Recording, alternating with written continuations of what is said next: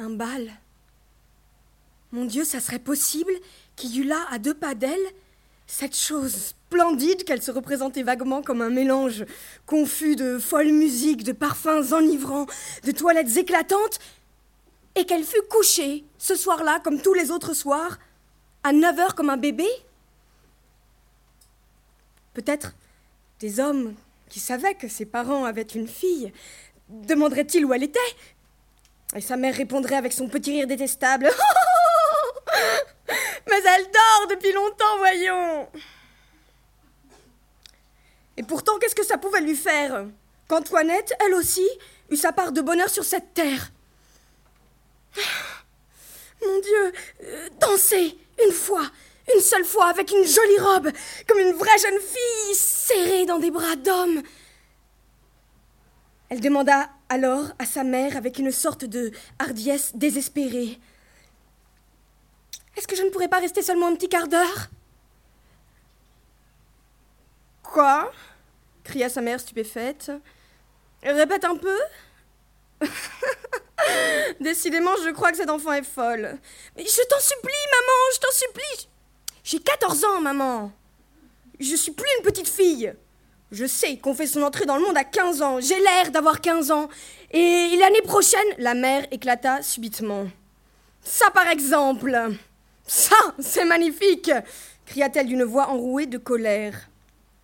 Cette gamine, cette euh, morveuse, veut venir au bal. Voyez-vous cela?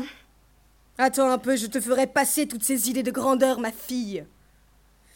Ah Tu crois que tu entreras dans le monde l'année prochaine Qu'est-ce qui t'a mis ces idées-là dans la tête? Apprends, ma petite, que je commence seulement à vivre, moi. Tu entends? Et que je n'ai pas l'intention de m'embarrasser d'une idiote de fille mariée. Je ne sais pas ce qui me retient de t'allonger les oreilles pour te changer les idées, continua-t-elle sur le même ton en la poussant par les épaules. Allez, ouste Et sans répliquer File Ou bien gare à toi Antoinette tremblait de tous ses membres, mais elle sortit avec lenteur sans une larme. Le lendemain, Madame Kampf ne parla pas à Antoinette de la scène de la veille, mais tout le temps que dura le déjeuner, elle s'attacha à faire sentir à sa fille sa mauvaise humeur, par une série de ces réprimandes brèves où elle excellait quand elle était en colère. À quoi rêves-tu avec cette lèvre qui pend? Oh, ferme la bouche Respire par le nez Comme c'est aimable pour des parents, une fille qui est toujours dans les nuages Fais donc attention comment est-ce que tu manges. Oh, tu as taché la nappe, je parie. Tu, ne peux pas manger proprement à ton âge. Ne fais pas aller tes narines. Je t'en prie, ma fille, tu, dois apprendre à écouter les observations sans faire cette tête. Tu ne daignes pas répondre. Tu as avalé ta langue Allons bon, des larmes. Maintenant, continua-t-elle en se levant et en jetant sa serviette sur la table. Tiens, J'aime mieux m'en aller que de voir cette figure devant moi, petite sotte. Elle sortit en poussant violemment la porte.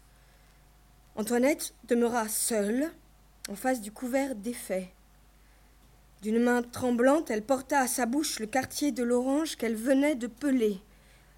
Elle s'attachait à manger lentement, calmement, pour que le domestique, immobile derrière sa chaise, pût la croire indifférente à ses criailleries, méprisant cette femme mais malgré elle, des larmes s'échappaient de ses paupières gonflées et coulaient rondes et brillantes sur sa robe. Un peu plus tard, Madame Kampf entra. Elle tenait à la main le paquet d'invitations préparées. Tenez, chérie, voilà les invitations que je n'ai pas encore mises à la poste. Courez vite jusqu'au petit bureau de tabac, là, après le pont. Vous voyez la lumière Vous les jetterez à la boîte. Elle fourra le paquet préparé dans la main d'Antoinette, puis elle s'éloigna précipitamment. Antoinette, malgré l'obscurité, traversa le pont pour se diriger vers le bureau de tabac. Au milieu du pont, elle s'arrêta, pour contempler l'eau, noire et pleine de reflets de la Seine. Elle tordit brusquement les mains de colère. Dans le mouvement qu'elle fit, une enveloppe s'échappa et tomba à terre. Elle eut peur et la ramassa à la hâte, et au même instant, elle eut honte de cette peur. Quoi? Toujours trembler comme une petite fille? Elle n'était pas digne d'être une femme. Une espèce de vertige s'empara d'elle, un besoin sauvage de bravade et de mal. Les dents serrées, elle saisit toutes les enveloppes, les froissa dans ses mains, les déchira et les lança tout ensemble dans la Seine.